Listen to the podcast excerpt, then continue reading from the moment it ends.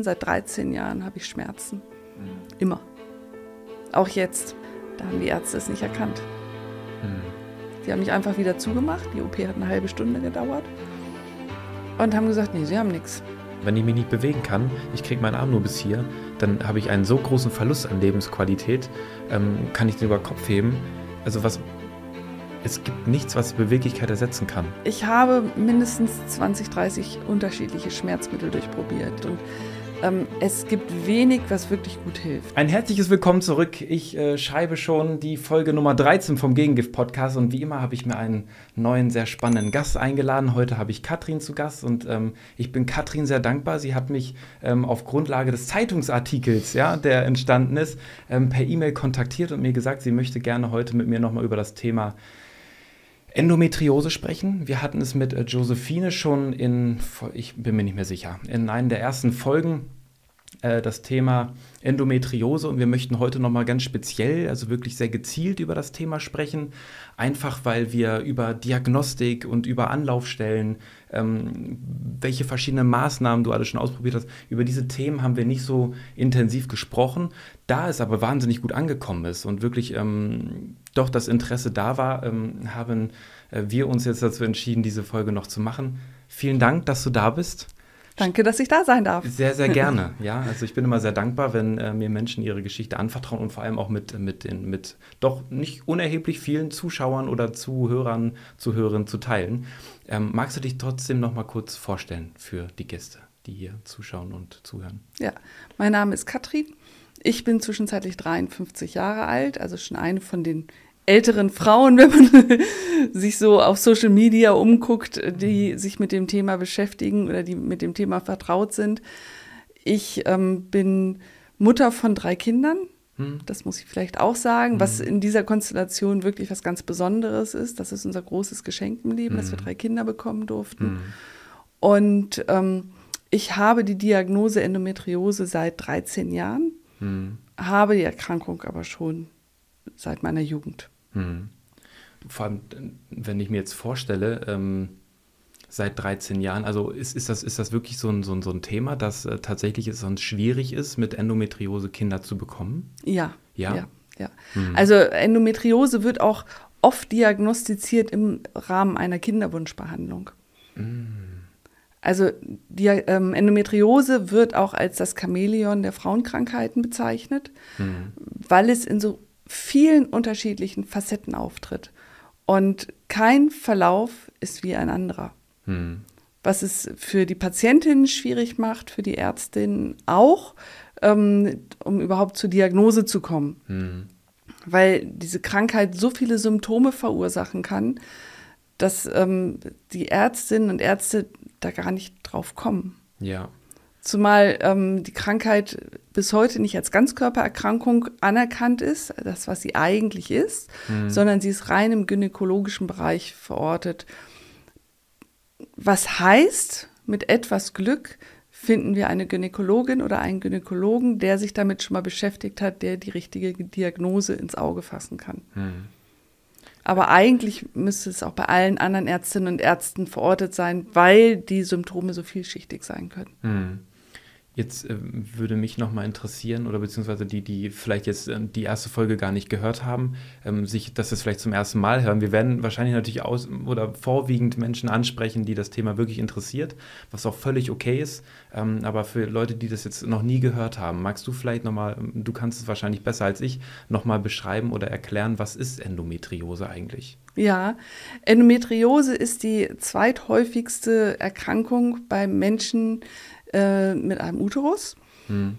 ähm, nach Brustkrebs. Und äh, jede zehnte Frau ist in etwa betroffen. Und ähnlich viele Menschen haben Endometriose wie Diabetes Typ 2. Hm. Endometriose ist relativ unbekannt und Kern der Erkrankung ist eine Versprengung von gebärmutterähnlicher Schleimhaut im Bauchraum, die dann dort vor sich her wuchert. Hm.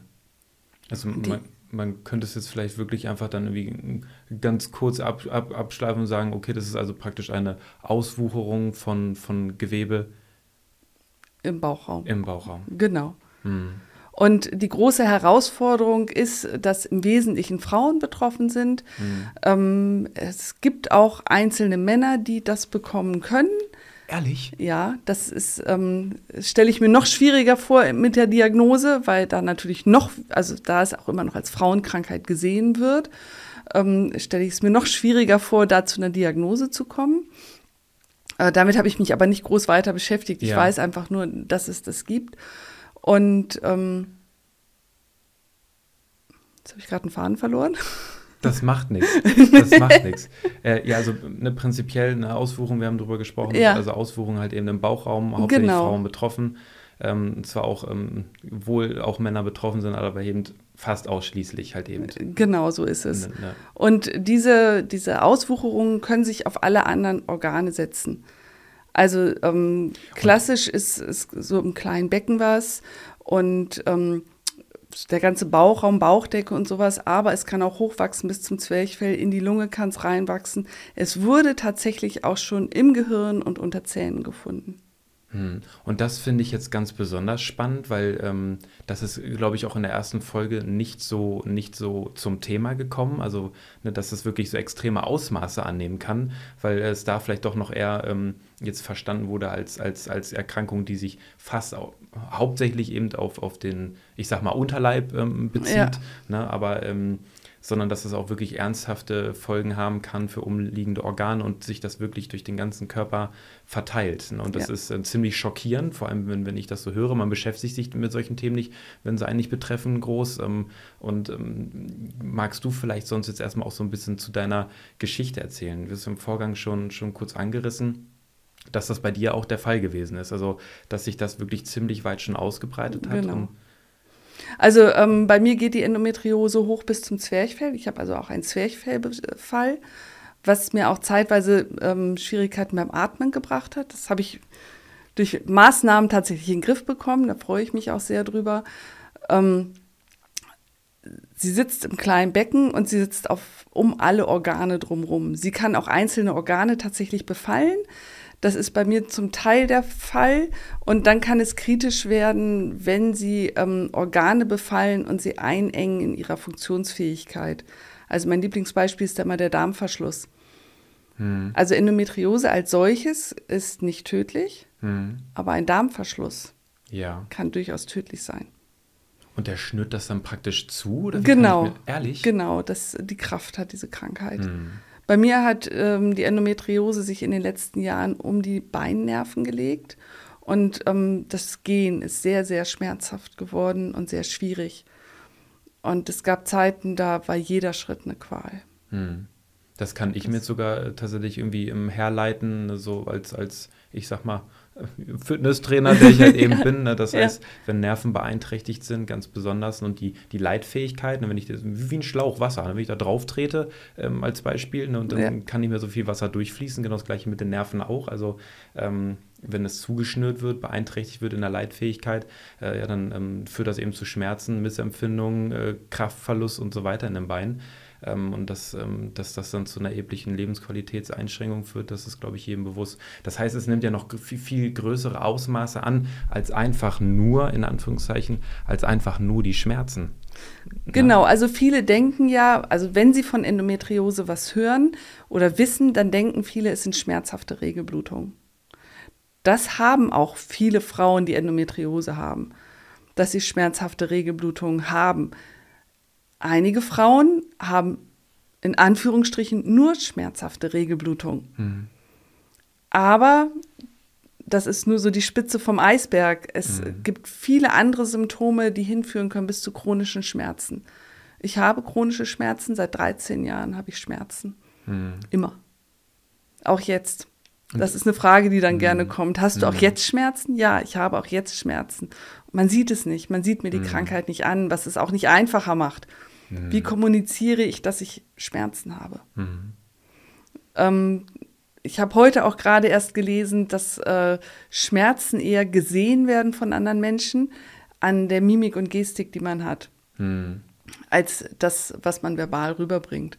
Also ich gehe nicht zu den Menschen und sage, komm, wir trinken jetzt heute Abend ein Bier zusammen oder ein Glas Wein. Ich habe aber Schmerzen. Das, mhm. mache, das macht kein Mensch. Ähm, und irgendwann findet sich ja auch ein Leben ein. Hm. Also am Anfang ähm, hat es mich massiv eingeschränkt, diese Schmerzen zu haben. Und zwischenzeitlich habe ich einen Umgang damit gefunden. Hm. Und ich lache auch, trotz Schmerzen. Hm. Und ich glaube, das ist tatsächlich, kann ich mir vorstellen, einer der größten Herausforderungen. Weil, ähm, also du hast ja die Schmerzen ja nicht, also ich, hast du sie erst seit 13 Jahren oder auch wirklich schon seit, seit deiner Jugend? Also wie, wie haben sich diese Schmerzen über die ganzen Jahre entwickelt mit dieser Erkrankung? Ich hatte die Schmerzen während der äh, Regelblutung immer, mhm. schon als junges Mädchen. Mhm. Ähm, ich hatte dann halt das Glück, die drei Kinder zu bekommen und lange Stillzeiten zu haben. In diesen Zeiten ging es mir relativ gut. Mhm. Und die Schwangerschaften sind zum Glück auch relativ unkompliziert ähm, abgelaufen. Ähm, aber es ging dann 2010 los, dass es von jetzt auf gleich einen Schub gab. Mhm. Und ähm, ich war zu der Zeit auch äh, in einem, einer beruflichen Stresssituation. Ich wollte im Berufsleben Fuß fassen.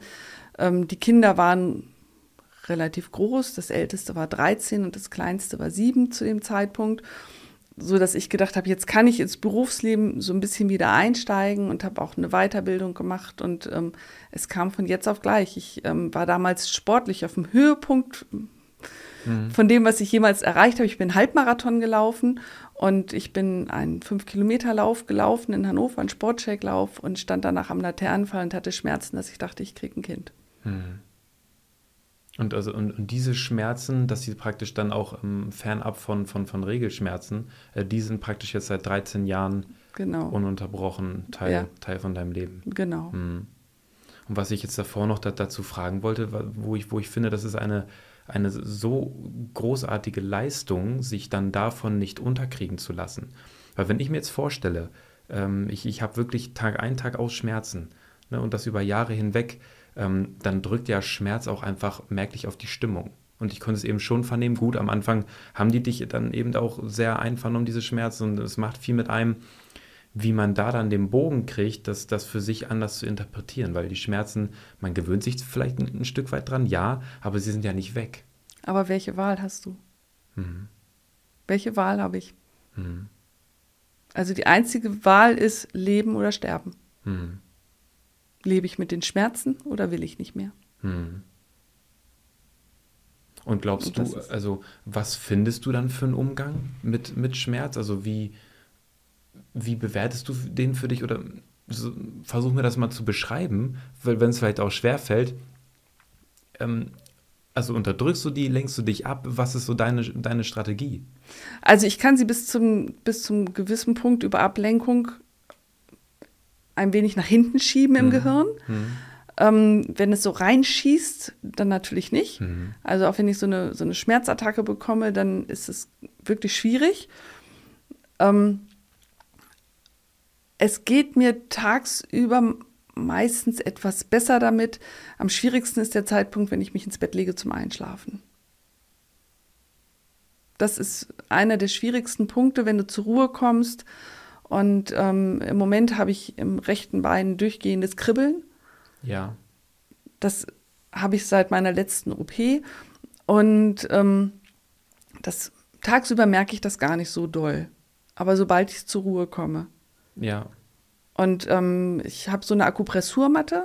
Ich ja. weiß nicht, ob du die kennst. Ja, kenn ich. Und dann lege ich das Bein da drauf. Mhm. Um einfach die, die Nerven zu stimulieren, dass ich was anderes spüre, mhm. um das zu überlagern das ist sehr hilfreich. Ich glaube, da hatte ich auch schon mal in einer Folge drüber gesprochen. In dem Kontext vielleicht nochmal wichtig, das zu wiederholen, weil äh, da kann man sich ja wirklich so ein bisschen austricksen, weil äh, der Körper meistens oder hauptsächlich nur einen einzigen Reiz ähm, wahrnimmt. Ne? Ja. Deswegen ähm, haben auch viele, das hatten wir nämlich in der Folge über die Halswirbelsäule mit dem Nils, ähm, wenn der Körper in Bewegung ist oder Sport macht und man strengt sich an, dann kann man durch diese Bewegung durch, die stark, durch den starken Anspruch von Bewegungsrezeptoren ja Schmerz auch überlagern. Und dann sagen viele, oh, es tut mir voll gut. Und dann machen sie viel zu viel, als sie vielleicht eigentlich sollten mit ihrer Erkrankung. Und dann abends kriegen sie die Quittung, wenn sie eben zur Ruhe kommen. Und ähm, das ist da vielleicht wirklich ein, ein, spannender Hinweis oder Tipp für, für alle, die von Schmerzen betroffen sind, egal ob jetzt äh, durch welche Erkrankung, ja, die von Schmerzen betroffen sind sich mit anderen Reizen auf die Struktur halt eben ein Stück weit ablenken kann. Zum Beispiel in Folge Nummer 1 hatte ich den Wilhelm zu Gast Und der macht ganz viel über Selbstmassagen. Ah, ja. Der hat auch Schmerzen im ja. Bein, der ist ähm, jetzt 85 Jahre alt mittlerweile ähm, und hat so ein bisschen darüber gesprochen, über das, sein gesundes Altern, wo hat er seine Schwierigkeiten. Und ähm, Selbstmassagen durch Berührung und so weiter lindert eben auch Schmerz. Ja. Ne, und ähm, wenn man es wirklich gar nicht aushalten kann, wirklich vielleicht ein toller Hinweis. Ja. Ich, so also ich weiß ziemlich genau, welche Punkte ich drücken muss auf meinen Bauch. Ah, okay. Also ich kann über Eindruck hier an meinen Zeh gehen. Mhm. Das ähm, findet man raus. Also ich weiß auch relativ genau, wo welche Organe liegen, Ja. zwischenzeitlich. Ich kann sie, ich bin medizinisch nicht so bewandert, als Ja. dass ich die alle benennen kann. Ja. Aber ähm, ich weiß ganz genau, wenn ich jetzt hier drücke, dann merke ich das an anderer Stelle. ja. Das ist schon sehr beeindruckend. Kannst du herleiten, warum du es dann an anderer Stelle merkst? Hast, also hast du das zum Beispiel mal, mal spaßeshalber oder vielleicht sogar mit, mit Medizinern, mit, mit was für anderen Heilpraktikern, was auch immer, mal abgeklärt? Also, Ja, mit meiner Physiotherapeutin, da, ähm, ich gehe seit 13 Jahren zur Physiotherapie und ähm, die sagt mir dann auch immer wieder, wenn wir jetzt hier dran sind, dann ist das folgendes Organ und ähm, dann kann ich sagen, wenn du da drückst, dann merke ich das genau da und dann gibt sie mir die Erklärungen dazu.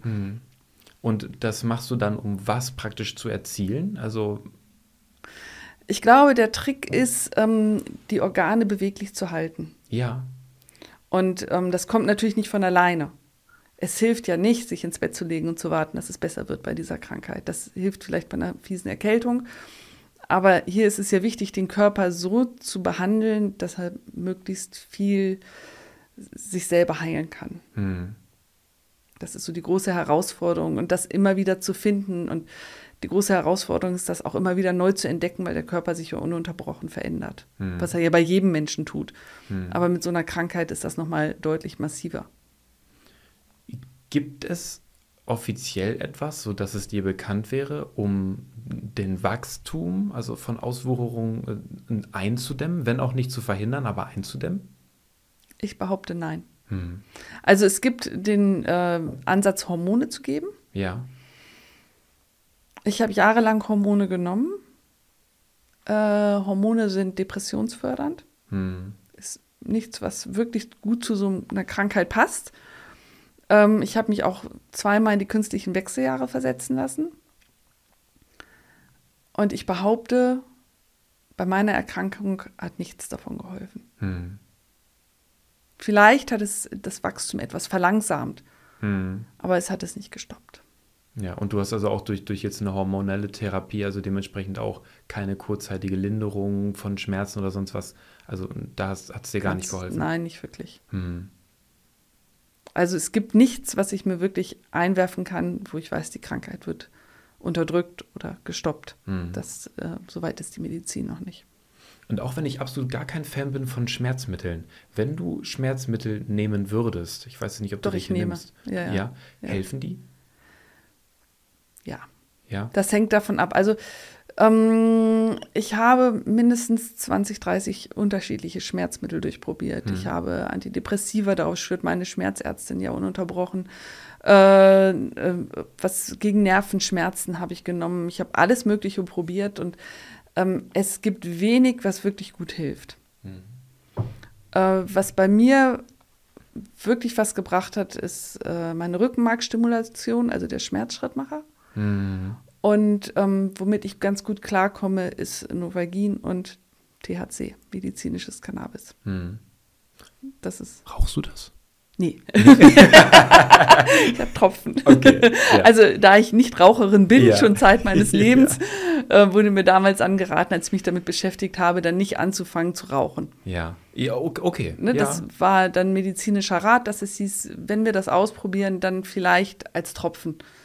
Und ähm, es gibt ja so viele unterschiedliche Blüten, dass es da auch die große Herausforderung ist, rauszufinden, was hilft mir und Ja. womit geht es mir gut. Und wie konsumierst du? Also ähm, einfach im Mund oder werden Genau, ich habe Tropfen, die gebe ich mir in den Mund Ah, okay. dreimal am Tag. Und Ja. ja. das, Entspannt man da richtig bei? Also ist das wirklich, ist, hat das Nein, so eine hast- Wirkung wie, nein. wie nee? nein, also Ich du bist das- nicht high ich oder sowas davon. so vor.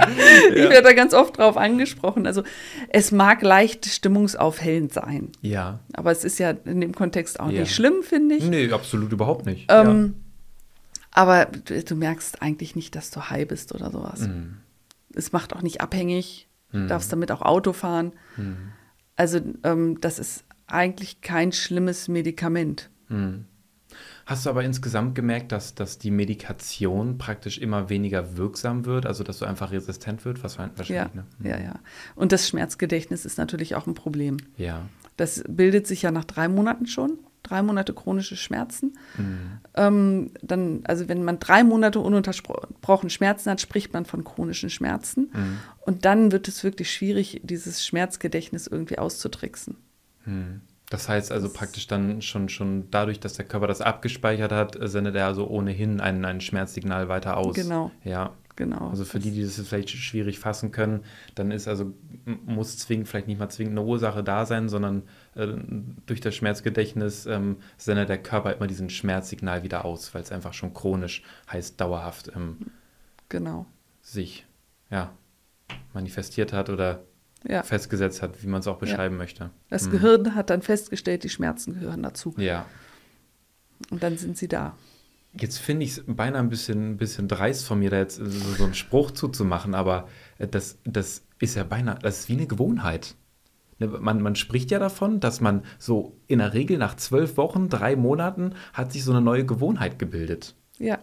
Ne, und das finde ich gerade eigentlich ganz spannend. Ähm, natürlich leider zum Leid der Leute, ne, die, die, die halt chronische Schmerzen haben, aber dass der Körper sich das angewöhnt, diesen, diesen Schmerzreiz zu haben. Ja.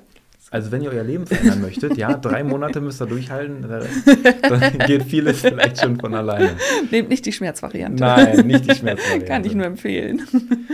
Ähm, jetzt wollte ich da aber auch gar nicht drüber weggehen. Ähm, du hast ähm, angesprochen, Mensch, also eine Rückenmarksstimulation, ein, ein Schmerzschrittmacher genau. hat dir so gesehen am, am, am besten geholfen, sage genau. ich jetzt richtig. Ja. ja. Das habe ich noch nie gehört, kenne ich nicht. Und da möchte ich gerne ein bisschen mehr darüber erfahren. Was, was wird genau gemacht? Wie wird stimuliert am Rückenmark? Und was erzeugt diese, dieser Eingriff? Also es werden Elektroden in den Spinalkanal eingeführt. Spinalkanal, auch falls es jemand nicht weiß, also praktisch wirklich der Nervenkanal hinten äh, am Rücken, ja, äh, der geschützt ist von, von, von Muskulatur und, und Wirbelkörper natürlich, da laufen alle Nerven durch. Ja? Genau, da ist genau. noch so ein bisschen Platz. Mhm. Da passen so ganz feine Drähte sind das. Ja. Und die sitzen dann hier oben, einer da und eine da und die geben kleine Stromstöße. Ja. Und die unterbrechen die Schmerzweiterleitung ins Gehirn. Ah. Also fangen fangen die praktisch dann gezielte Signale ab oder ist das eine allgemeine Stimulation? Das ist jetzt eine schwierige Frage. Ja, weil ich, ich stelle stell mir gerade die Frage, okay, wenn die praktisch diese, die Weiterleitung zum, zum, zum Gehirn unterbinden wollen, was unter, könnten sie dann noch unterbinden? Da habe ich noch nicht drüber nachgedacht. Ja. ich habe es einfach als meine Rettung genommen. Ja. Aber sonst funktioniert das, das Gehirn noch. Ja, ja, ja. Bis auf die ganzen Narkoseaussetzer. Also das merke ich schon. Ich hatte die letzte große Narkose vor vier Monaten ja. und ich habe echt große Aussetzer im Gehirn. Ich war heute beim Sport und habe mich umgezogen und stelle fest, dass am anderen Ende der Umkleide genau die gleichen Sportschuhe stehen, wie ich sie habe. Hm. Das waren meine, die hatte ich da vorher hingestellt. Also du hast wirklich dann ähm, praktisch Erinnerungs Aussetzer. Ja. ja. Hm. Dass ich dachte, ich kann, ich kann mich auch bis jetzt nicht dran erinnern, wann ich diese Schuhe dahingestellt habe. Hm. Und hast du das häufiger, solche Situationen? In letzter Zeit ja. ja. Also seit dieser letzten OP habe ich das einmal öfter. Aber ich hatte ja. jetzt seit in den letzten 13 Jahren sieben OPs. Mhm. Das ist nicht ganz wenig. Und ähm, es dauert halt eine Weile, bis sich das Gehirn dann wieder regeneriert hat. Mhm. Ich hoffe, es kommt noch komplett wieder. Ja. Ja. Was für Operationen waren das? Also ähm, 2010 hatte ich ja schon diesen Lauf erwähnt, ähm, haben die Ärztinnen und Ärzte angefangen zu suchen, was es sein könnte. Das war eine ziemliche Odyssee damals. Ähm, ich war immer wieder im Krankenhaus und nach dem vierten Aufenthalt wurde gesagt, dann machen wir mal eine Bauchspiegelung. Und bei einer Bauchspiegelung geht man minimalinvasiv durch die Bauchdecke rein und guckt, was ist. Mhm. Und Endometriose lässt sich leider nur durch eine Bauchspiegelung diagnostizieren. Ist das der einzige, die das einzige ist der einzige Weg. Es gibt zwischenzeitlich einen Test, hm. der hat aber eine sehr hohe Fehlerquote, wird von der Krankenkasse auch noch nicht übernommen. Und allein die Tatsache, dass die Fehlerquote so hoch ist, macht die Sache ja schwierig. Wenn ich diesen Test mache, ich habe das Ergebnis, ich weiß ja nicht, ob es jetzt richtig oder falsch ist, egal ob der ja. positiv oder negativ ist. Also die einzige wirklich gesicherte Diagnosemöglichkeit ist eine Bauchspiegelung. Ähm, wenn wir über Fehlerpotenzial sprechen, we weißt du, wie prozentual ungefähr? Hast du dann eine Kennzahl mal irgendwo aufgeschnappt, gelesen? Ich würde jetzt mal sagen 30 Prozent Fehler. Okay. Und ist er dann auch mal fehlerhaft positiv? Ja. Okay. Weil es, ich fände, ich fänd, es wäre immer noch ein besseres Tool, wenn er ähm, praktisch nur fehlerhaft negativ ist, ähm, als, als, als, als positiv. Das heißt, wie versuche ich das jetzt zu erklären? Wenn ich jetzt eigentlich, ich sag mal, gesund bin, nicht von der Krank er Erkrankung betroffen und ich kriege dann durch so einen Test ähm, die Aussicht auf, ey, ich bin positiv, äh, finde ich es schlimmer, als nur noch weiter zu forschen, wenn ich diese Beschwerden habe und sage, Test ist negativ, muss aber nichts heißen. Es kann sein, dass ich es trotzdem habe. Ich finde andersrum, also wenn ich jetzt sicherstellen könnte, dass ich es. ich glaube, beides ist eine Katastrophe. Ja. Also äh, ein Test, äh, ne, also wir können es ja auf den Corona-Test mal übertragen, ja. ne? Äh, ist ja positiv und ich habe es nicht, ist es doof. Ist er negativ und ich habe es, ist es auch doof. Na gut, ist Also so oder so, in ja. beide Richtungen ist es doof. Mhm. Also ein, äh, ein, Test, dessen Ergebnis nicht hundertprozentig oder zumindest 99 Prozent ja. sicher ist, ist einfach nichts wert. Mhm. So sehe ich das. Mhm. Und ähm, es äh, wird ja auch also diese Krankheit wird ja oft bei jungen Frauen zwischenzeitlich viel diagnostiziert und das blutet mir das Herz, wenn ich mitkriege, dass diese Frauen, die ja wirklich auch noch ah, Mitte 20, Anfang 20 oder an, um die 30 sind, was macht das mit einem Menschen? Mhm.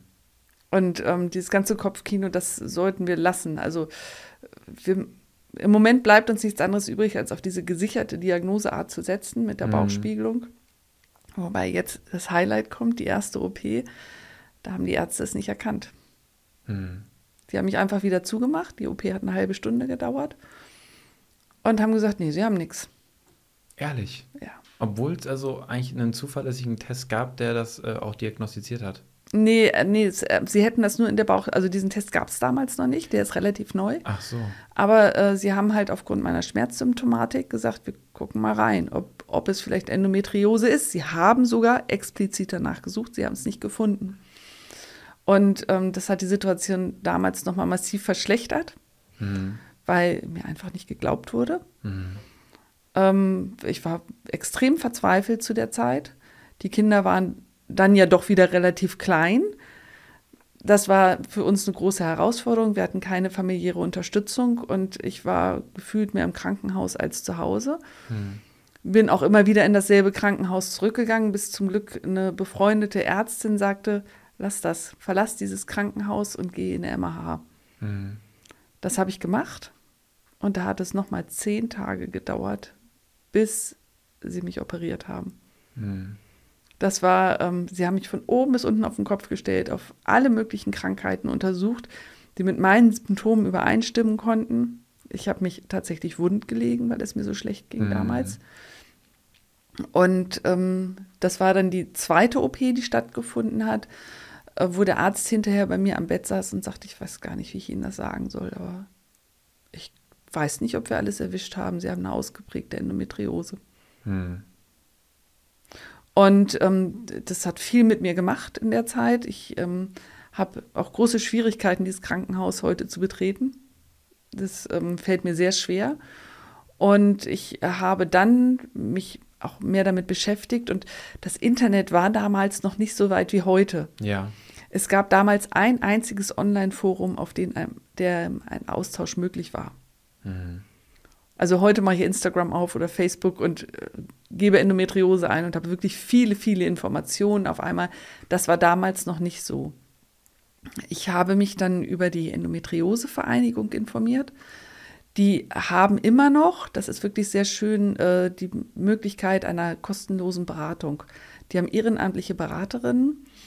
Und äh, wer das Gefühl hat, mm. es reicht das Gefühl, mm ich brauche da Unterstützung, kann da anrufen, einen Termin vereinbaren und dann hat eine Person eine Stunde Zeit und kann mit dir einfach sprechen. Mhm. Und das war damals eine große Hilfe für mich. Auch weil ich äh, damals Angst habe, ähm, der Arzt, den ich damals hatte, der hat mir empfohlen, Opioide zu nehmen mhm. gegen die Schmerzen. Und ich hatte einfach Angst, was macht das mit mir? Und äh, sie sagte mir dann, ja, ja, ich nehme das als Dauermedikation. Das hat mir einfach total geholfen, mal mit ja. jemandem zu sprechen, der diese Erfahrungen alle gemacht hat. Ja. Und ich glaube auch deswegen vielleicht besonders schön, weil ähm, ich meine, du hast auch die Erfahrung gemacht, man hat dir nicht geglaubt, dich, dich öfter nach Hause geschickt, gesagt, nee, ist alles in Ordnung. Ähm, und wenn man also dieses Gefühl hat, Mensch, vielleicht könnte mich das betreffen, weil ich eben ähm, die Möglichkeit habe, online nachzulesen und das passt irgendwie zu mir, äh, sich dann auch einfach jemanden zu suchen, der uneingeschränkt einfach, ähm, ohne einem das schlecht zu reden, irgendwie einfach mal zuhört. Ja. Na, an so einer, an so einer Stelle. Ja. Dass man sich irgendwie auch verstanden fühlt, gehört fühlt, wenn man eben mit solchen Symptomen irgendwie konfrontiert ist. Und die Person hat auch einfach mal Zeit. Mm. Also wie viel Zeit haben Ärztinnen und Ärzte für uns? Mm. Also in der ersten Reha, in der ich dann war, sagte ähm, die Ärztin, eigentlich bräuchten wir für unsere Patientin mit Verdacht auf Endometriose einfach nur viel mehr Zeit. Mm. Eine Diagnose kann ich auch stellen, in der ich, indem ich eine halbe Stunde mit dieser Frau reden kann und gezielt Fragen stellen kann. Mm. Die müsste natürlich gesichert werden durch eine Bauchspiegelung, mm. aber ähm, als erfahrene Ärztin in dem Themengebiet sagt sie, brauche ich eigentlich nur Zeit. Und die haben wir ja in der Medizin heute ja gar nicht mehr. Mhm. Also wir können ja froh sein, wenn wir überhaupt einen Termin kriegen bei einer Fachärztin. Ja. Ähm, das war jedenfalls die zweite OP und es ging mir danach nicht wirklich viel besser. Also ich habe mich erstmal sehr gefreut, eine Diagnose zu bekommen. Mhm. Darüber war ich wirklich glücklich. Ähm, und habe gedacht, ach, jetzt lässt du dich dann halt alle paar Jahre mal operieren, wenn es nicht mehr aushältst. Ähm, und jetzt startest du wieder durch. Ich habe auch immer wieder versucht, das Joggen wieder aufzunehmen. Mhm. Ich habe es immer wieder gemacht, lange Jahre. Ähm, aber damals bekam ich ganz massive Schmerzen auch im Unterbauch. Mhm. Und ähm, bin dann im Endeffekt in einem Endometriosezentrum gelandet und hatte vorher von einem anderen Arzt einen Input bekommen und habe gesagt, ähm, ich hatte einen OP-Termin, die wollten nochmal gucken, was man machen kann. Ich habe gesagt, ich lasse mich nur von Ihnen operieren, wenn Sie mir morgen die Gebärmutter entfernen. Hm. Spannend ist, dass dann ja immer die Frage kommt, was sagt Ihr Mann dazu so in etwa? Ja. ja. ne? So auch Sterilisation, wo ich sage, naja, ich habe drei Kinder und ähm, äh, wir sind fertig mit der Familienplanung. Aber ähm, ich habe mir dann tatsächlich die Gebärmutter entfernen lassen und die war sehr krank hm. äh, mit einer Krankheit, die sich Adenomyose nennt. Was ist das? Das ist, wenn diese Schleim, diese, dieses, ähm, das sind diese Aussetzer, von denen ich sprach, ne? die ich habe, wenn das Wachstum der Endometriose quasi in der Gebärmutter stattfindet. Ja. Das kann man tatsächlich auch durchs Ultraschall manchmal sehen. Mhm. Gute Ärzte können das sehen. Eine starke Verdickung der Gebärmutter ähm, kann darauf hindeuten, dass es äh, eine Adenomyose ist. Mhm. Ähm, ich hatte nach jeder Geburt mit der Rückbildung große Schwierigkeiten. Mhm. Es hätte eventuell damals jemand sehen können, wenn es, wenn sich irgendeine meiner Ärztinnen damit ausgekannt hätte. Aber es wurde auch nie erkannt. Ist auch wahrscheinlich auch schwierig, dann, äh, dann so gezielt vielleicht danach auch nochmal zu, zu gucken, kann ich mir zum, zumindest vorstellen, wenn. Ich denke ja heutzutage, das sollte Standard sein, dass die Gynäkologinnen und Gynäkologen das in der Ausbildung lernen und anwenden können. Aber es ist bis heute so, dass Endometriose und Adenomyose nicht wirklich guter Teil der Ausbildung sind. Also es war, hatten wir schon Pandemie? Ja, es war zu Beginn der Pandemie, war ich in äh, einem Krankenhaus in der Umgebung in der Notaufnahme, weil die Schmerzen nicht mehr gingen. Und da kam eine junge Ärztin, ich hatte meinen kompletten Ordner mit und die sagte nur zu mir, ja, aber bei Endometriose können Sie sich doch operieren lassen, ist weg. Hm. Eine junge Ärztin. Hm. Wo ich gedacht habe, es darf eigentlich nicht mehr passieren. Das Wissen müsste eigentlich da sein, dass, dass es nicht so einfach ist mit dieser hm. Krankheit. Es wäre ja schön, wenn wir es einfach operieren könnten. Es wäre eine Freude für alle. Hm. Aber ähm, dem ist leider nicht so. Jetzt mal angenommen, es würde einem gelingen, wirklich alles operativ zu entfernen. Würde es trotzdem wieder nachwachsen? Das hängt von der Operationstechnik ab. Hm. Da bin ich mir heute ziemlich sicher.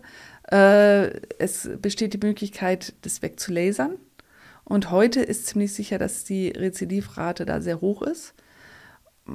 Es ist bekannt, dass es sinnvoll ist, es wegzuschneiden. Das Problem ist, es ist nicht überall bekannt. Hm. Also Erfahrungen sagen, dass die Rezidivrate dann deutlich geringer ist.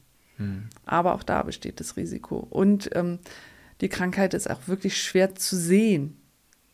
Für Leute, die sich nicht so gut auskennen, natürlich noch schwieriger.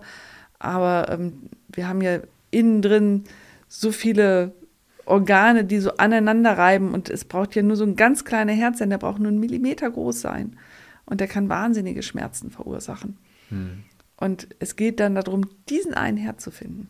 Hm. Also das ist schon ein bisschen die Suche nach der Nadel im Heuhaufen. Hm. An, an wen können sich dann praktisch betroffen, also jetzt, äh, wer hat zum Beispiel jetzt bei dir, bei dir die Diagnostik dann letztendlich gemacht und äh, wo können sich dann vielleicht Betroffene ähm, die den Verdacht haben oder wie auch immer, wo, wo können die sich Hilfe suchen? Also was erfahren, du hast ja wahrscheinlich jetzt viele Ärzte besucht und ja. äh, vielleicht hast du dann einen guten Tipp, Erfahrungswert, an wen wendet man sich dann da? Also als allererstes gibt es zwischenzeitlich sowohl bei der Endometriose-Vereinigung als auch bei der Endometriose-App ähm, einen Online-Test. Mhm. Da könntest du einfach deine Symptome eingeben, beziehungsweise wird, du wirst abgefragt und dann kommt raus, da gibt es eine Wahrscheinlichkeit oder nicht. Ähm, was ich auch schon so manchem, manch anderer Frau empfohlen habe, die ja gesagt hat, nee, ach, das passt ja bei mir alles überhaupt nicht. Ähm, das gibt dann auch so ein bisschen Entspannung. Aber ähm, wenn dabei rauskommt, oh, da könnte was sein, lass das mal überprüfen, dann empfehle ich ein Endometriosezentrum zu besuchen. Mhm. Wo, wo ist hier das nächste zum Beispiel? Es gibt zwei in Hannover, eins Ach. in der MH und eins im Siloa. Ja. Ähm, aber Endometriosezentrum ist auch nicht Endometriosezentrum. Hm. Auch da gibt es unterschiedliche Wissensstände, unterschiedliche Vorgehensweise. Herausforderung ist ja, egal wo ich in der Medizin bin, ich muss wen einen Gegenüber finden, dem ich vertraue. Ja. Und das ist bei Operationen mit Endometriose noch herausfordernder, finde ich. Wenn ich weiß, ich kriege eine neue Hüfte, dann weiß ich, was abläuft. Und dann wissen wir auch vorher über bildgebende Verfahren, was wahrscheinlich innen drin los ist. Mhm. Und ähm, bei Endometriose weiß ich das nicht. Ich gucke rein und meine letzte OP war auf 90 Minuten angesetzt. Die hat vier Stunden gedauert. Mhm. Weil vorher Dann, nicht zu hm. sehen war, was da drin los war. Mhm. Deswegen muss ich dem Operateur oder der Operateurin absolut vertrauen. Ja. Und sagen, ja, Sie dürfen das machen. Da kommt dann mein Glück. Ich bin so ein schwerer Fall, dass der Professor gleich sagt, sie operiere ich selber. Hm. Das ist mir zweimal passiert. Ähm, hm. was ganz gut ist, wenn man weiß, da sind die Koryphäen dran. Ja. Da versucht sich nicht irgendwer. Also ja, ja. Ähm, ich hatte 2014 noch eine Operation ähm, und die ersten drei Operationen sind technisch nicht so gelaufen, dass sie richtig gut waren. Hm. Also zumindest die erste und die dritte nicht. Hm. Und ähm, damit wird was kaputt gemacht im Körper. Hm. Und es werden Stellen, Wunden geschaffen, die verheilen. Das ist ja der nächste Punkt noch. Jeder Körper heilt anders. Ja. Und wir wissen auch immer nicht, wie Sachen verheilen. Ähm, und das führt dazu, dass die nächste Operation wieder schwieriger wird. Hm. Ne, wenn eine Narbe wieder aufgemacht werden muss, dann braucht das schon eine gewisse Kunst. Ja, ja. Ja, stelle ich mir tatsächlich wirklich sehr, sehr schwierig vor. Ähm, vernarbt dann innen eigentlich auch was? Ja. Ja, ne? ja, ja. Und das ist ja für, für unser menschliches Bindegewebe eigentlich eine, eine Vollkatastrophe. Ne? Also eigentlich irgendwie alle Eingriffe, die man irgendwie am, am Körper hat, ähm, ich beziehe es jetzt natürlich irgendwie auf, auf mein Fachgebiet, ne? wenn ich mir allein nur vorstelle, ähm, ich muss irgendwie am, am Muskel was schneiden oder ich mache einen Gelenkseingriff und so weiter. Und da sind überall Bindegewebsstrukturen, die einfach ähm, beeinträchtigt werden, egal ob sie zerschnitten werden oder ähm, wo sie einfach nur merken, Moment, das ist fremd. Ähm, sowas kann sich ja auch wirklich dann festsetzen ne? in, in diesem Bindegewebe, weil ja dann ähm, auch eine, also ähm, wer es nicht wusste, Bindegewebe selbst ähm, ist eigentlich das, was Schmerzen auslöst. Ne? Die Faszie, wie man so schön sagt, aber sämtliche Bindegewebsformen ähm, Jetzt, wenn wir auf das Thema Muskeln bezogen, nicht der Muskel selbst, sondern eben das Bindegewebe. Und wenn ich mir dann vorstelle, ne, ähm, Hautgewebe, ähm, sämtliche Hautschichten und so weiter, alles eben auch Bindegewebsschichten, die ja da irgendwo immer mit, mit wo immer ein Eingriff stattfindet. Genau, das bilden sich auch Verwachsungen. Hm. Und wir wissen nicht, wie, also da gibt es noch kein Mittel dagegen. Es gibt noch keine Möglichkeit, irgendwas, also es gab zwischendurch Versuche, da irgendeine Flüssigkeit noch mit reinzutun, damit man diese Verwachsungen Mhm. vermeidet, aber ähm, das lässt sich immer nicht sagen, wie es sich verändert nach einer Operation. Hm. Deswegen ist die Herausforderung, so viel wie nötig, so wenig wie möglich. Ja. Und wie entscheide ich, wann eine Operation nötig ist? Hm. Das ist eine große Herausforderung. Die Entscheidung liegt immer bei der Patientin selber. Ja. Und ähm, jetzt war ja meine fünfte Bauch-OP und ähm, der Arzt hat mir vorher gesagt, es kann besser werden, es kann aber auch schlechter werden. Die Entscheidung, ob wir operieren oder nicht, die tragen sie. Hm. Also ich fühlte mich sehr gut mitgenommen dabei. Ja. Ähm, ich habe das mit meinem Mann auch lange diskutiert. Ähm, aber es war relativ schnell klar, dass für mich die einzige Option eigentlich eine weitere OP ist, Hm. weil der Leidensdruck so hoch war. Hm. Das ist immer der Punkt, dass wir gucken müssen, wie geht es uns jetzt? Und ähm, wage ich mich, es nochmal zu machen? Und die OP hat viele Dinge verbessert, aber manche Dinge sind auch so anders als vorher, dass ich das Gefühl habe, ich muss mich in meinem Körper neu wiederfinden. Hm. Also es sind schon richtig große Operationen, die da stattfinden. Ja, vier Stunden allein. Ich glaube, da ist jedem äh, bewusst, dass das nicht mal eben äh, so gemacht ist, ne, mit dem Fingerschnips und ach, zack, fertig, sondern Ja. dass da eben da schon, schon super viel hintersteckt. Ja. Ne? Ähm, was würdest du denn sagen, was hat die OP jetzt verbessert, wenn wir es mal bei der letzten bleiben? Äh, ich kann besser gehen. Ja. Das ist schon, ähm, ich merke einen Unterschied im Bein. Meine Schmerzen haben sich auch verändert. Hm. Also ich habe sie jetzt an anderen Stellen. Ich habe dieses Kribbeln im Bein.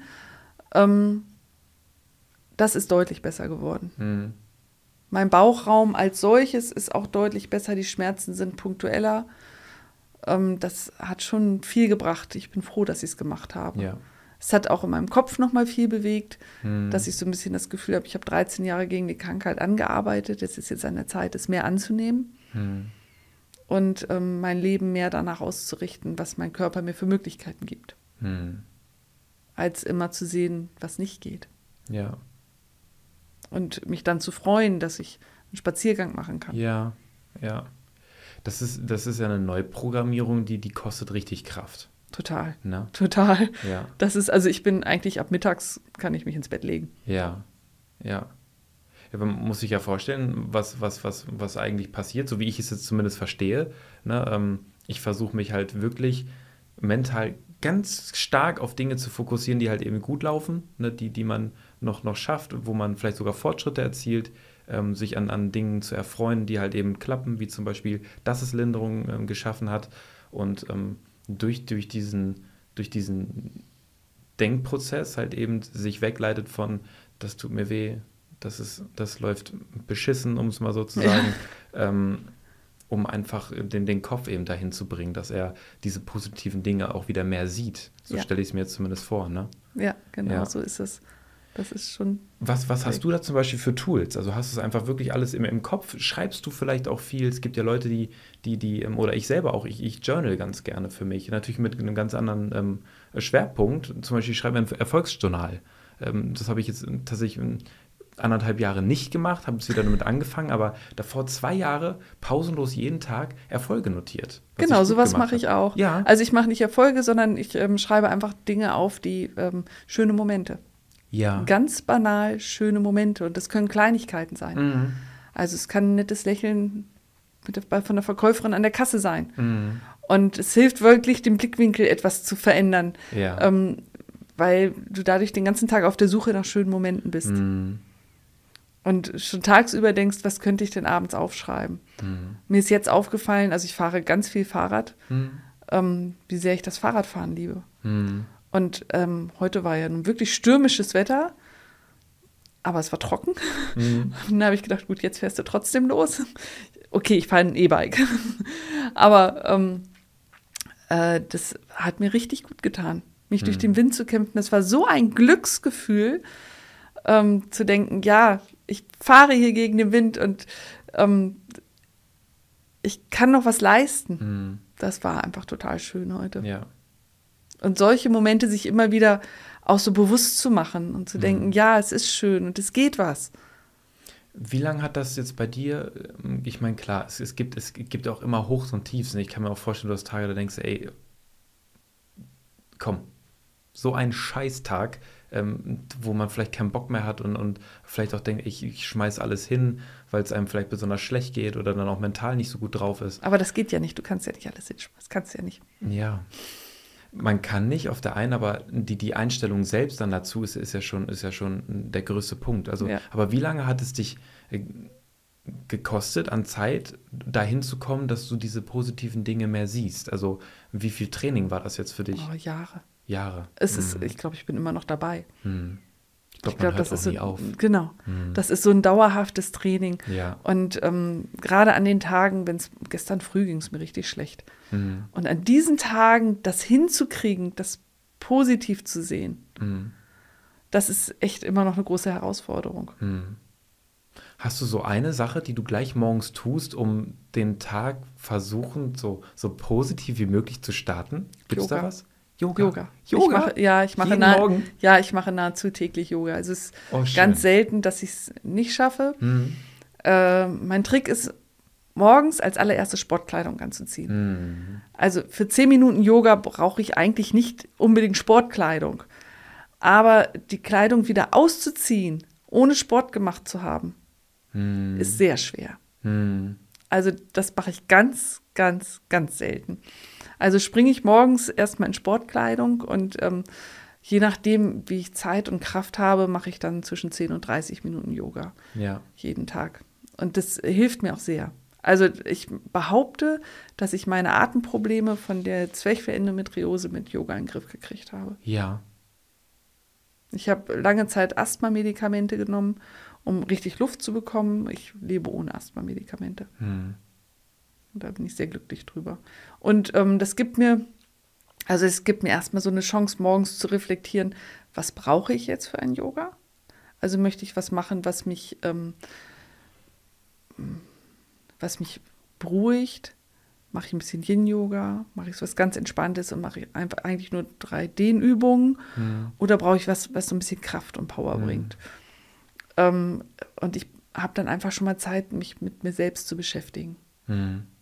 Würdest du sagen, ähm, was ist der größte Benefit, den du aus dem Yoga dann ziehst? Also ist es dann wirklich, dass du vom Kopf einfach dich mehr auf so deinen Körper konzentrierst und die mal äh, bewusst noch wahrnimmst? Ähm, ist es dann äh, teilweise wirklich die Entspannung? Kannst du es auf einen Punkt festlegen oder ist es ganz unterschiedlich, je nachdem, wie du dich halt fühlst, wie du eben sagst? Es ist ziemlich unterschiedlich, mhm. aber was auch wirklich viel ausmacht, ist diese Bewegung. Mhm. Also das ist ja so eine ganz spezielle Bewegungsart, die sehr sanft ist für den Körper. Ähm, ich, mir ist Sport eigentlich immer wichtig gewesen. Mhm. Und ähm, es ist nicht mehr so viel möglich, wie ich gerne machen würde. Mhm. Also ich hätte jetzt kein Problem damit, wenn ich einen Halbmarathon laufen könnte. Ja, ja. Aber ähm, das geht halt nicht. Aber mit dem Yoga schaffe ich es, meinen Körper noch ziemlich beweglich und fit zu halten. Mhm.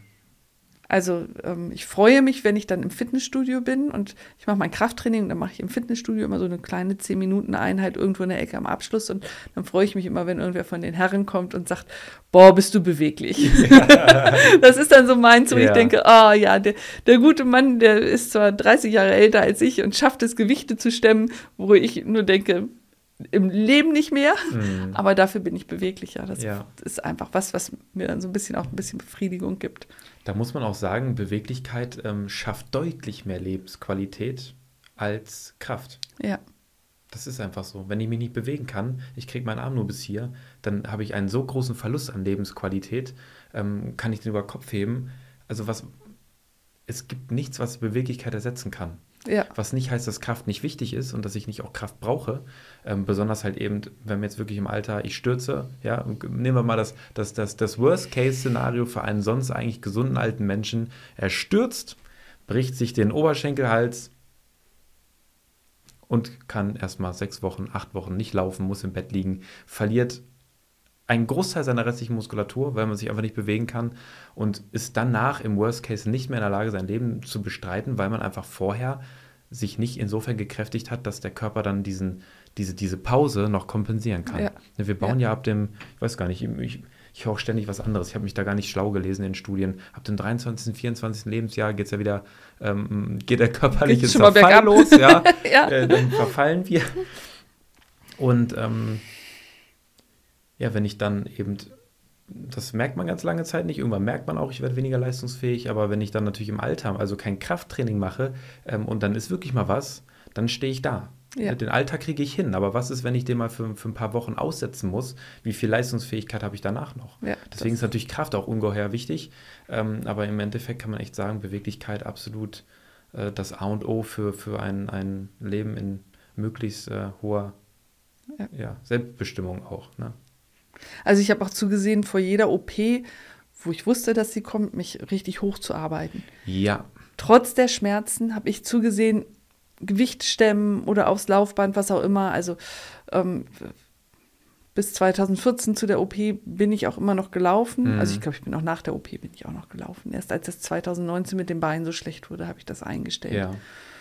Ähm, dass ich immer zugesehen habe, also Ausdauer war mir immer das Allerwichtigste. Mhm. Aber ähm, jetzt für die letzte habe ich mich auch krafttechnisch wirklich vorbereitet und bin ins Fitnessstudio gefahren, bin tatsächlich bis an meine Grenzen gegangen. Mhm. Und es hilft mir jetzt. Mhm. Also ich bin nicht, noch nicht wieder da, wo ich vor der OP war. Das schaffe ich noch nicht kraftmäßig. Ja.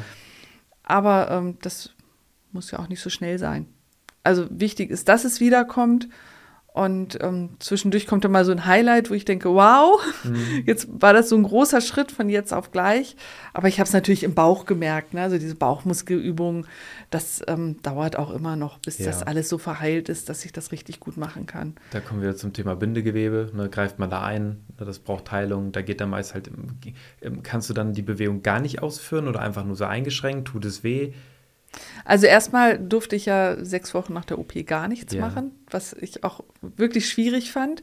Und ähm, ich habe dann angefangen mit nahezu keinen Gewichten, mhm. um erstmal wieder in die Bewegung reinzukommen und bin jetzt dabei, das sukzessive wieder zu steigern. Mhm. Und merke halt Sachen, die, die gehen wirklich gut. ne, da ja. kann ich einfach steigern, aber gerade was so in dieser Bauchbewegung ist. Da bin ich auch immer noch ganz vorsichtig, mhm. weil es auch wirklich unangenehm ist. Wenn ich es da beim Sport übertreibe, dann habe ich die Schmerzen in dem Bereich auch zwei, drei Tage, bis es wieder sich entspannt hat. Was ist mit statischen Übungen? Also praktisch Übungen, Kräftigungsübungen ohne dynamische Bewegung, also haltende Belastung, gehen die besser? Die versuche ich auch immer wieder. Also ja. ähm, ich mag hier dieses Wackelbrett oder sowas ja. ganz besonders gerne. Oder, ähm, dass ich mich aufs Trampolin stelle zu Hause. Ich habe so ein kleines Trampolin zu Hause und wippe da ein bisschen rum, dass Bewegung drin ist und versuche dann auch mal auf einem Bein zu stehen und sowas. Ähm, das, ähm, da bin ich dran, das geht so. Ich konnte vor der letzten OP nicht mehr auf einem Bein stehen. Mhm. Das habe ich beim Yoga gemerkt. Also da mhm. hast du ja diese stehenden Übungen mhm. und alles, was einbeinig war, war ganz schwierig. Mhm. Und das geht jetzt deutlich besser. Mhm. Und das ist halt ein bisschen Trainingssache, ne? Wahrscheinlich natürlich auch durch die nervale Beeinträchtigung dann. Ne? Ja, ich weiß genau. jetzt gar nicht, ob das jetzt ähm, so, so deutlich, ähm, ob wir da jetzt so deutlich dann nochmal drüber gesprochen hatten. Also ähm, das hat sich jetzt so weit ausgebreitet gehabt, dass sich also ähm, tatsächlich Beinnerven ne, beeinträchtigt wurden genau. und halt genau. eben auch die Organe ähm, ja. verwachsen, verwuchert waren, um ja, was, wo dann einfach viele Funktionen nicht mehr klappen. Ne? Und dann eben auch, wenn das Bein nicht mehr nerval so gut angestellt wird, dass dann halt eben auch Gleichgewicht und Co. halt einfach darunter leiden. Ne? Ja. Hm. Also ich gehe zwischenzeitlich wieder rund. Ja. Man sieht es nicht, wenn ich gehe. Aber ähm, ich habe das rechte Bein massiv geschont und ich wusste gar nicht, dass man beim Radfahren so super mit einem Bein fahren kann. Das fand ich sehr beeindruckend. Das ist mir auch erst nach der OP aufgefallen, mhm. wie sehr ich das rechte Bein geschont habe. Und es geht wunderbar. Also du kannst mit einem Bein echt gut Rad fahren. Mhm. Der Körper sucht sich seine Wege, ne? Ja, genau. Selbst wenn er am Anfang sagt, Mensch, ich, ich, ich habe jetzt auf beiden Seiten 100 Prozent und jetzt ähm, macht er dann mit dem linken aber irgendwann 110 und rechts nur noch 90. Und je länger ich das natürlich mache, desto kräftiger wird auch mein linkes Bein. Und der kann das schon verschieben. Ne? Ja. Ne? Der kennt seine Mittel und Wege, ja. um äh, Strukturen eben zu schonen. Ne? Der Körper ist ein Kompensationsgenie. Das, das muss man ist, wirklich so sagen. das macht er gut. Was ich mich jetzt noch frage, im Kraftsport ähm, gibt es oder allgemein an Sport gibt es auch ein zu viel? Ja. Ja? Eindeutig. Wann wird für dich äh, Sport zu viel?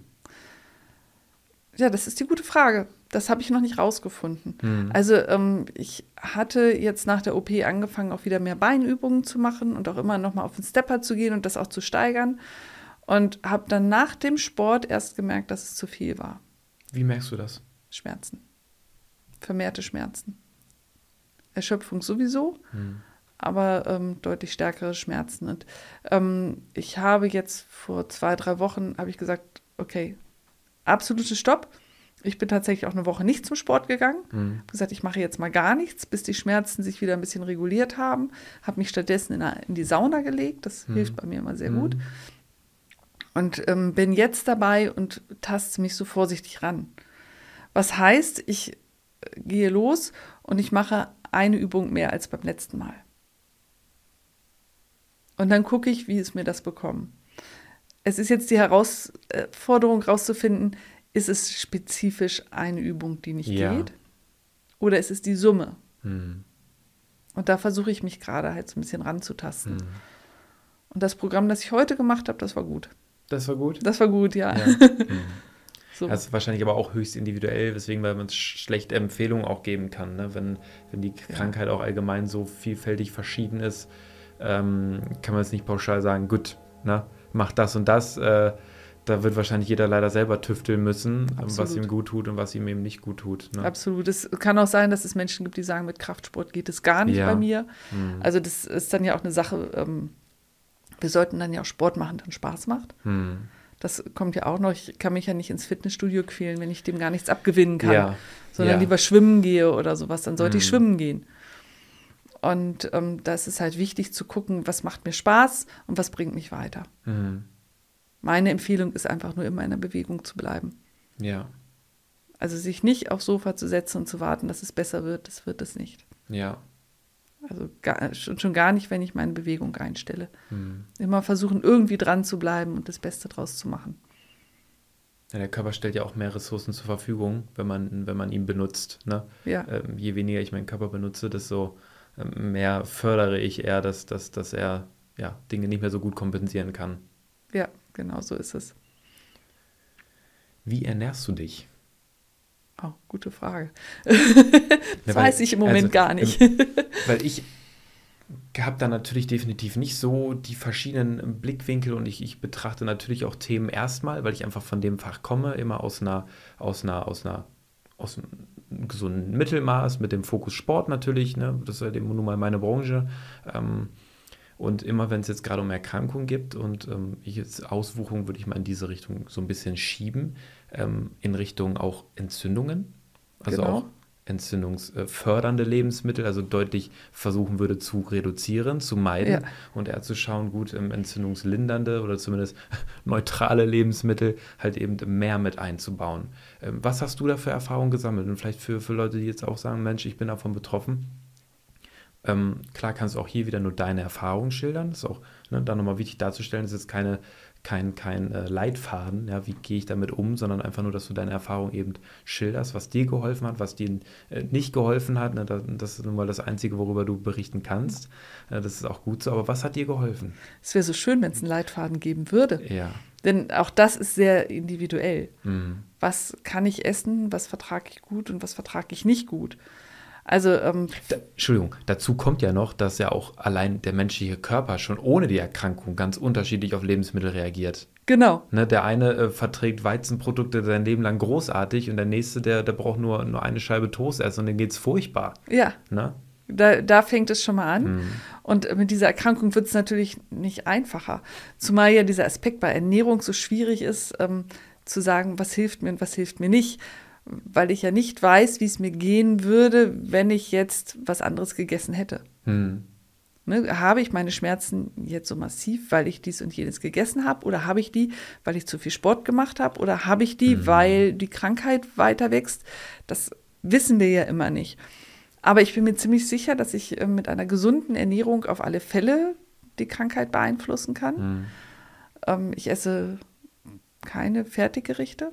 Hm. Ich ähm, habe lange Zeit auch Schwierigkeiten gehabt, auswärts zu essen. Ja. weil ich nicht weiß, was dort verkocht wird. Ich erinnere mich an ein Essen bei einem Chinesen, wo es mir hinterher so schlecht ging, zwei Tage lang, wo ich ziemlich sicher war, da muss viel Glutamat im Essen gewesen sein. Ähm, Dabei mag ich chinesisches Essen eigentlich so ja. gerne, aber es ist dann ja immer so ein Try and Error. ähm, wenn ich mal irgendwo war und das war gut, gibt es zum Glück hier in der Nähe auch, ähm, dass ich da auch gut wieder hingehen kann, dass ich das Essen ganz gut vertrage. Ich esse eigentlich fast gar kein Fleisch mehr. Hm. Wenn dann sowieso nur Bio, Bio, Bio. Hm. Dazu kommt mein Klimaschutzherz noch. Das ja. ist so mein Aspekt, dass ich sage, da, auch da ist Ernährung wichtig. Ähm, da kam eigentlich der Versuch her, dass ich mich eine Zeit lang vegan ernährt habe. Ich habe das mal so in der Fastenzeit so spaßeshalber gemacht und habe gedacht, oh, dir geht's ja besser. Ja. Und ich esse schon seit 30 Jahren so gut wie gar keine Milchprodukte mehr, Kuhmilchprodukte. Ich bin dann auf Schaf und Ziege ausgewichen, ähm, was ich eigentlich auch soweit ganz gut vertrage, muss ich sagen. Und ähm, mit dieser veganen Ernährung bin ich ganz gut klargekommen, wobei ich zugebe, Fisch esse ich. Hm. Und Fisch tut mir auch wirklich gut. Hm. Ich merke das. Also diese Omega-3-Fettsäuren, die, die machen was mit meinem Körper und ähm, damit komme ich ganz gut klar. Aber ähm, Fleisch vermeide ich wirklich so gut es irgend geht. Und wenn ich mal Fleisch esse, dann als Genuss. Ja. Also ja. dann esse ich mal vom guten Bio-Schlachter eine Scheibe Mettwurst. Hm und genieße sie aber auch. Mhm. Das geht. Das, also so in gewissen Maßen, in so homöopathischen Dosen geht das ja, alles mal. Ja.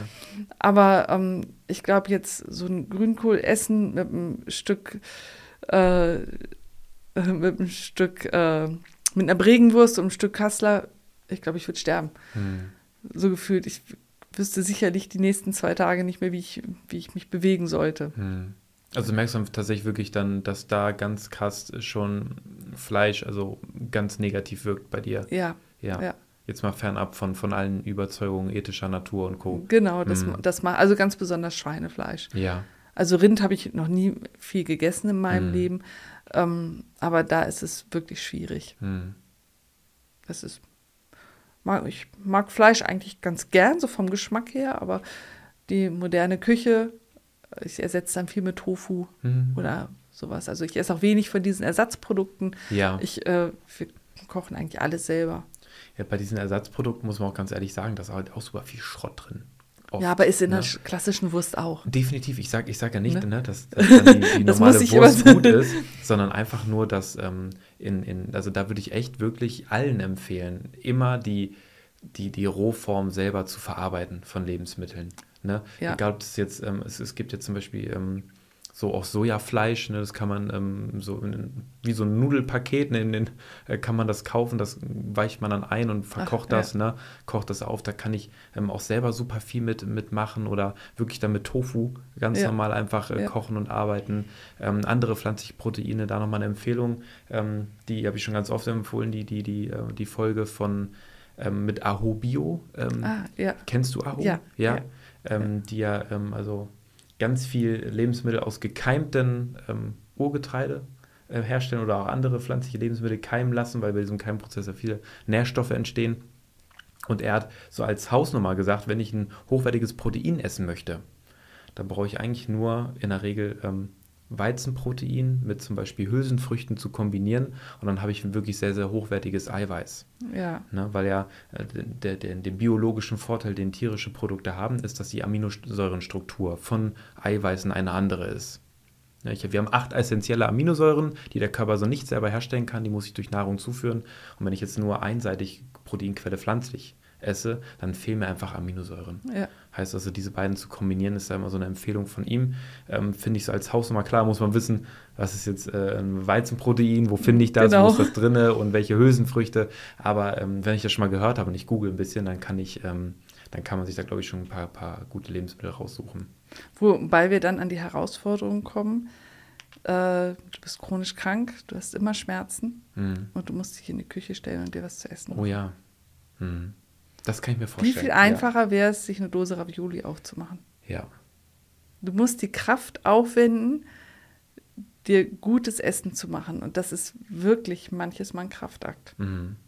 Hilft es dir dann vorzustellen, wie, wie scheiße es dir geht, wenn du äh, wenn du dir jetzt halt fertiges Essen dann machen würdest? Das sehe ich gar nicht mehr als Option. Hm. Also neulich habe ich in der Verzweiflung einfach eine Möhre geschält und die gefuttert und habe gedacht, das ist jetzt hm. mein Abendbrot fertig. pragmatisch. Ne? Ganz pragmatisch. Dann gibt es eben einfach nicht mehr. Ja, ja. Aber ähm, das ist schon, schon manchmal sehr schwierig. Hm. Und ähm, sich dann noch aufzuraffen, irgendwas zu machen. Also wir haben zwischenzeitlich so ein Vorkochsystem entwickelt, dass immer was eingefrorenes, selbstgekochtes mhm. da ist. Ähm, da gehe ich nicht sehr oft ran. Mhm. Aber ich habe so manche, bin ich ja ehrlich, so manche Sachen habe ich auch, wo ich weiß, die gehen, die haben wir dann manchmal auch da. Mhm. Das finde ich das, smart. Also so weit vorauszuplanen und zu denken äh, und zu sagen, Mensch, wenn es solche Phasen gibt, dann habe ich, dann ich hier ein, ein, Notfallpaket, was ich mir auftauen kann äh, äh, und mich davon zu ernähren, ohne auf, auf ich sag mal, Schrott zugreifen zu müssen. Ich meine, es gibt ja auch ähm, relativ gesunde ähm, äh, Fertiggerichte, gibt es ja, ja, auch. Ne? Wenn ja. ich jetzt mal ähm, unbezahlte Werbung machen kann, zum Beispiel ähm, Froster, ne? die, ja. die ohne, ohne Zusatzstoffe, ähm, da so diese Gemüsepfannen oder Reispfannen und sowas ja im, aus, dem, aus dem Gefrierfach, ähm, die finde ich echt okay. Aber weißt du, da stehe ich auch zehn Minuten in der Küche. Okay, also ist das dann echt äh, zu viel dann auch schon? Ja, das ist mir manchmal hm. schon zu anstrengend. Hm. In zehn Minuten schaffe ich auch einen Salat. Da hm. schaffe ich auch eine Bowl. Das ist schnell. Ja, ich weiß nicht, was ich falsch mache. Ich stehe da manchmal 30 Minuten, stimme mir deinen Kram zurecht. Und ja, äh, der größte Trick ist, ich habe das Dressing immer selber, ich mache Dressing selber und stelle ja. es im Kühlschrank. Ja. Das ist schon mal der größte Gamechanger. Ja. da reichen ein paar Salatblätter, ein bisschen Tomate drauf, mm. Dressing drüber, fertig. Mm. Also da lässt sich schon was machen, aber es ist wirklich eine Herausforderung. Mm das so ins Gleichgewicht zu bringen. Ja. Ne, was, was geht, was geht nicht. Aber du kannst also Was? prinzipiell schon sagen, also pflanzliche Ernährung ähm, hilft dir wirklich merklich. Genau. Ja. Also mit Getreide bin ich jetzt gerade mal wieder so ein bisschen am gucken. Also was gar nicht geht, ist ähm, Brot zu frühstücken. Hm. Den Tag über sich mit einem Teilchen außer äh, Bäckerei durchzuhalten und abends Brot zu essen. Hm. Das geht nicht. Hm. Da rebelliert mein Körper und sagt, nee, das, das will ich nicht. Und das dann auch einfach in Form von Schmerz oder kriegst du dann Darmprobleme? Ich kriege Darmprobleme, ja. ja. Hm. Da sagt er, nö, finde ich doof, will ich nicht, ich brauche hm. anderes Essen. Und ähm, es ist ganz putzig, jetzt nach der letzten OP hat sich das verschoben zu vorher. Hm. Und die OP ist jetzt vier Monate her, ich habe den Punkt noch nicht gefunden. Hm. Also ich hatte vorher das Gefühl, ich war in, hatte so mein Level gefunden ich wusste, was gut geht und was nicht. Und ich habe jetzt gerade das Gefühl, dass ich das nochmal relativ neu austesten muss. Was auch sehr kräftezehrend ist. Mhm. Ja. Also ich kann mich den ganzen Tag mit meiner Gesundheit beschäftigen. Ja. Prädestiniert für eine werdende Expertin, finde ich.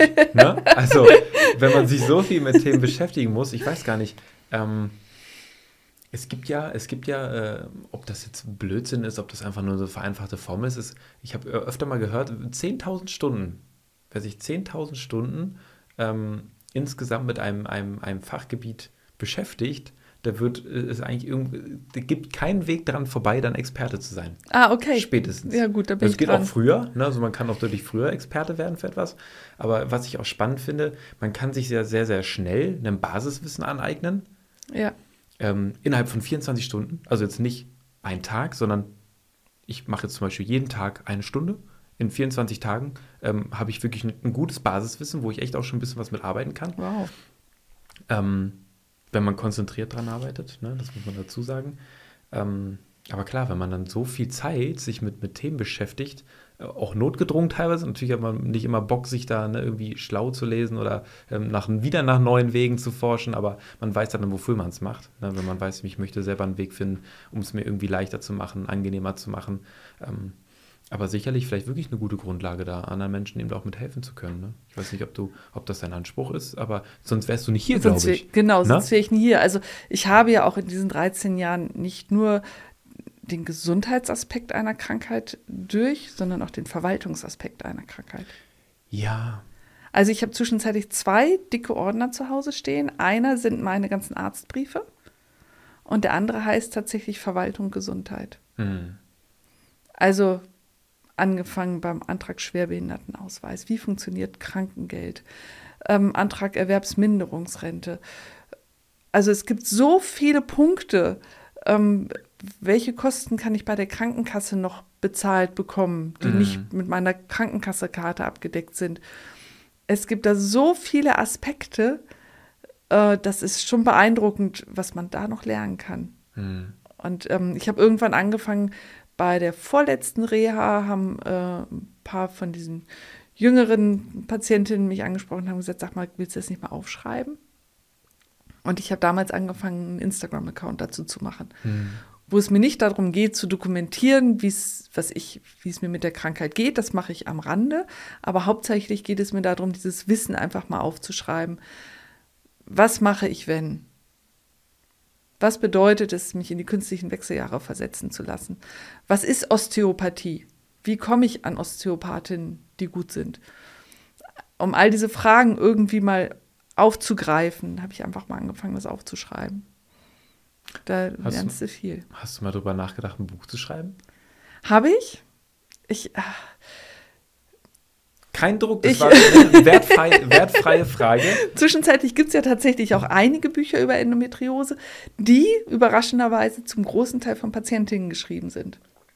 Mhm. So, und da würde ich reingehen. Also eigentlich, wenn ich einen Verlag hätte, der sagen würde, mach das mal, dann würde ich das vielleicht machen.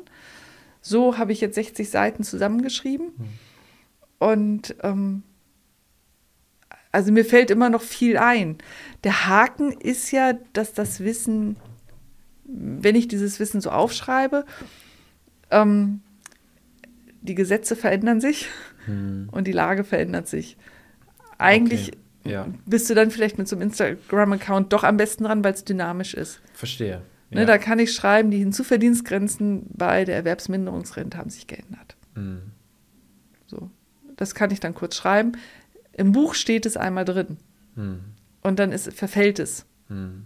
Und so kann ich es immer wieder aktualisieren quasi. Oder schenkst allen Leuten das E-Book dazu und dann kriegen sie eine, eine neue Auflage jedes Mal, wenn es gesetzliche Veränderungen gibt. Aber da bin ich mich ja für den Rest meines ja. Lebens da dran. Ja, Vielleicht habe ich ja irgendwann keine Lust mehr. Da bist du nie wieder arbeitslos auf jeden Fall. Ne? Nee, ne? also, nee. Da geht die Arbeit nicht aus. Ja, ja, und das macht halt viel Arbeit. Ne? Hm. Das darf man sich auch nichts vormachen. Auch Aber das hm. kann ich ganz gut leisten, weil ich da keinen Druck habe und ich mache das, wann ich die Möglichkeit habe. Ja. Würdest du, möchtest du, dass ich vielleicht ähm, Instagram dann jetzt, wenn du dich da sowieso von nämlich mit diesen Themen beschäftigst, einfach mal verlinke auch in den Show Notes? Kannst du gerne also, machen. Wenn ja. es da wirklich jetzt ähm, jemanden gibt, der sagt, Mensch, das interessiert mich echt und Mensch, da könnte Katrin mir bestimmt helfen. Ich habe da mal eine Frage, dass sie sich vielleicht einfach persönlich direkt an dich richten können. Gerne. Ja. Gerne. Also Schön. ich mache es auch tatsächlich so, wenn ich so Fragen bekomme, mhm. dass ich die immer wieder aufgreife und dann zu einem Post verarbeite. Ja. So, weil ja. ich denke, es ist nicht die einzige Person, die diese Frage hat. Mhm. Und ähm, manche Fragen kann ich auch nicht beantworten. Ich bin keine Ärztin. Ja. Ich bin keine Verwaltungsfachkraft. Ich habe mhm. mir das Wissen einfach angearbeitet. Mhm. Wie du sagst, zur Expertin so bin ich noch auf dem Weg.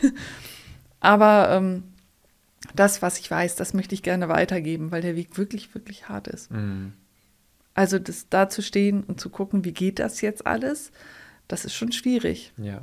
Was ist Krankengeld? Was ist Übergangsgeld? Wann kriege ich das eine? Wann kriege ich das andere? Wo muss ich welche Zuzahlung zahlen? Ja. Wie wird mein Krankengeld ausgezahlt? Also ich war jetzt mehrfach lange krankgeschrieben. Ich bin auch jetzt seit der OP krankgeschrieben. Und ähm, von daher habe ich wirklich alle Aspekte oft durch. Hm. Aber es kommt immer noch was Neues. Wo ich denke, wie geht das denn jetzt wieder? Ja, ja. Und wo und, kann ich Hilfe finden und Beratung finden? Ja. Also, was sind die Stellen, wer kann mir helfen? Also, ähm, ich mache viel mit dem VDK zusammen. Mhm. Wofür VDK steht, weiß ich gar nicht so genau, aber es ist ein Sozialverband, die einem eine rechtliche Unterstützung geben. Mhm.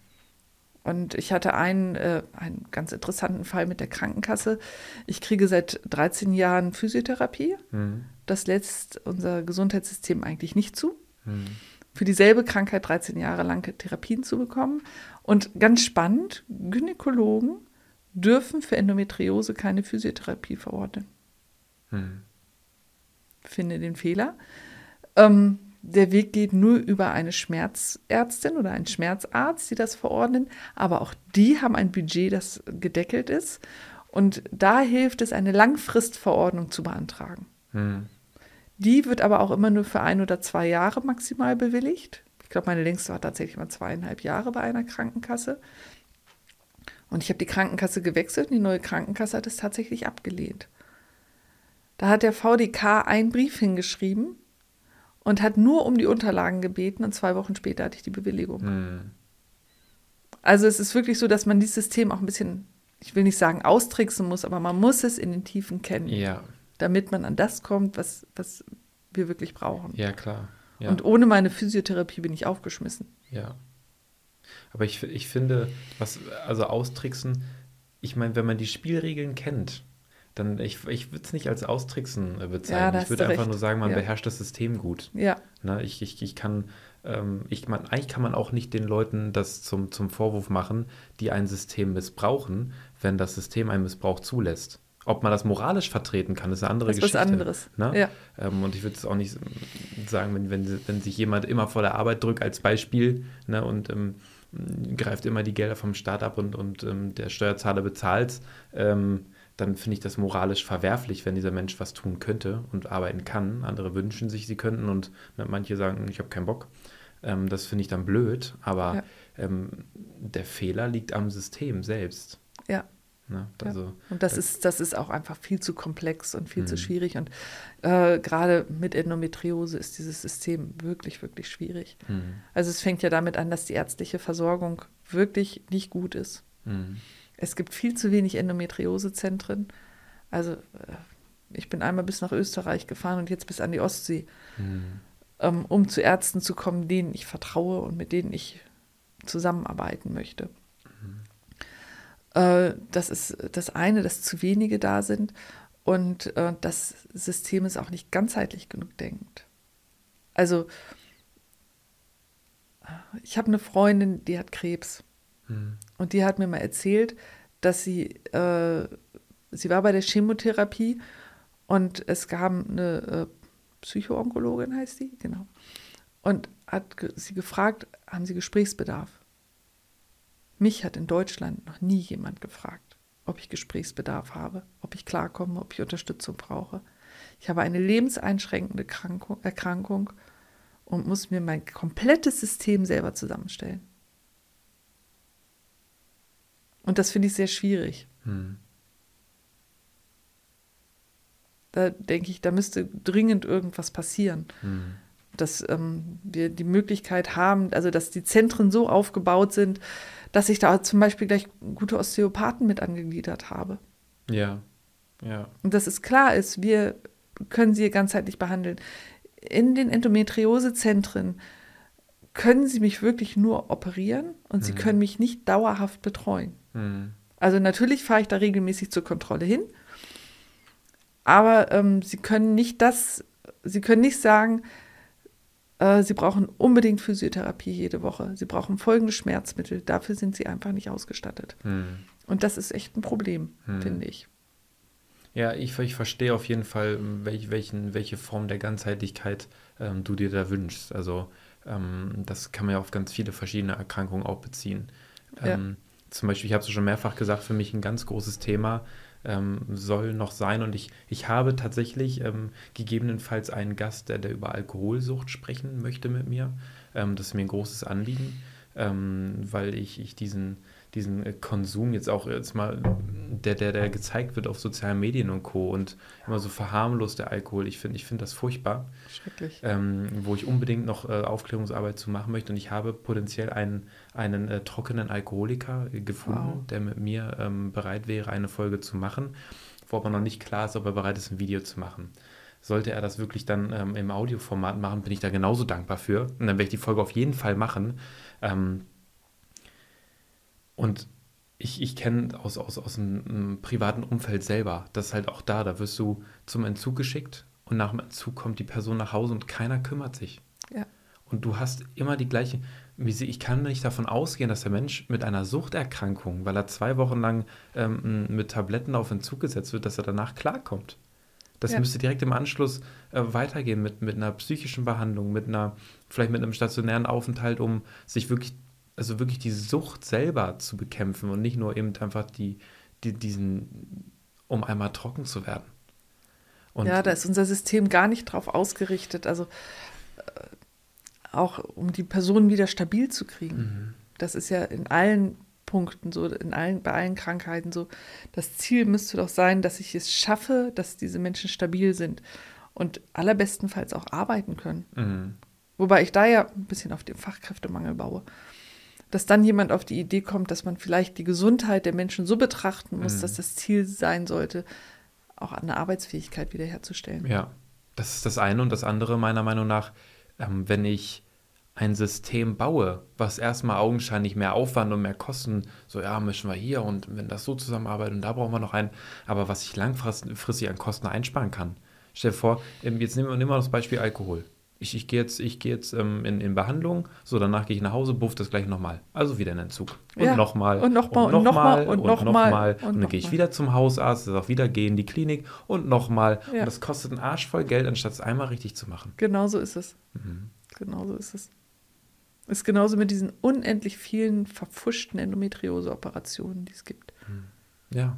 Also ich kann es ja selber sagen. Ja. Ne? Also ja. wenn eine Operation gemacht wird, um zu gucken, ob die Patientin Endometriose hat und es wird nicht gut geguckt, dann hätten wir uns die komplette OP sparen mhm. können. Mhm. Und so eine OP kostet der Krankenversicherung ja auch einiges. Ja. Allein das Personal, was da steht. Ja. Ne? ja. Die Personalkosten, also allein nur die Personalkosten, ne, die dafür aufgewendet werden müssen. Mit äh, Betäubungsmitteln und so weiter und so fort. Da kommt einiges zusammen. Ja. Ja. Deswegen bauen wir auf den Fachkräftemangel. Bauen wir drauf, ne? Schauen wir mal, was wird. Sagen wir mal so schön. Ja. Äh, Katrin, wenn dir jetzt nicht noch etwas extrem auf der Seele brennt, dann ähm, würde ich äh, hier das, äh, den Rahmen erstmal schließen. Ähm, ja. Mich bedanken dafür, dass sehr du deine Erfahrungen und auch teilweise wirklich sehr, sehr persönliche ähm, ähm Teile aus deinem Leben mit uns geteilt hast. Ähm, ich danke auch allen, die, die hier so fleißig zugehört und, und zugeschaut haben. Ähm, ich hoffe, es war eine, eine lehrreiche Folge, wo sich, ich, ich, ich, ich habe immer den Ansatz, selbst wenn man jetzt fünf oder sechs Leuten wirklich intensiv damit helfen kann, äh, selbst wenn es nur zwei Leute sind oder eine, eine, Person, Person ist. ist. Wenn es eine Person ist. Dann äh, sind wir schon glücklich darüber und ähm, möchte uns bedanken fürs, fürs Zuhören oder Zuschauen. Vergesst bitte nicht, das Format ist komplett kostenlos. Es, ganz im Gegenteil, es kostet sehr viel Geld, äh, das hier alles äh, für euch zu machen. Deswegen äh, tut uns einen großen Gefallen oder mir ganz besonders, wenn ihr ein Abo da lasst und ein Like äh, für den Kanal oder eben auf Spotify und Apple Podcasts einfach dem Podcast mal zu folgen. Gerne eine 5-Sterne-Bewertung dazulassen. Es kostet euch keinen Cent, kostet euch vielleicht 30 Sekunden eurer Zeit, wenn überhaupt, und äh, würde mir sehr helfen, das Projekt zum Wachsen zu bringen, damit wir auch mehr Menschen noch erreichen und noch äh, sehr viel mehr spannende Geschichten für euch produzieren können. Ich sage danke, das letzte Wort übergebe ich immer dem Gast und ich bin schon mal so vorsichtig richtig. ja, von mir auch vielen Dank, dass ich da sein durfte. Mir ist es ganz wichtig, dass das Thema mehr gehört wird. Ähm, jede zehnte Frau ist betroffen und ich sagte es vorhin, glaube ich schon, genauso viele Menschen haben Endometriose wie Diabetes Typ 2 und Endometriose ist einfach wirklich etwas, was nicht bekannt ist. Und es ist einfach wichtig, dass wir drüber reden. Und ähm, ganz wichtig ist auch zu wissen, Regelschmerzen sind nicht normal. Hm. Danke, Katrin. Bitte. Wir winken nochmal einmal in die Kamera. Danke fürs Zuhören. Bis zum nächsten Mal. Ciao.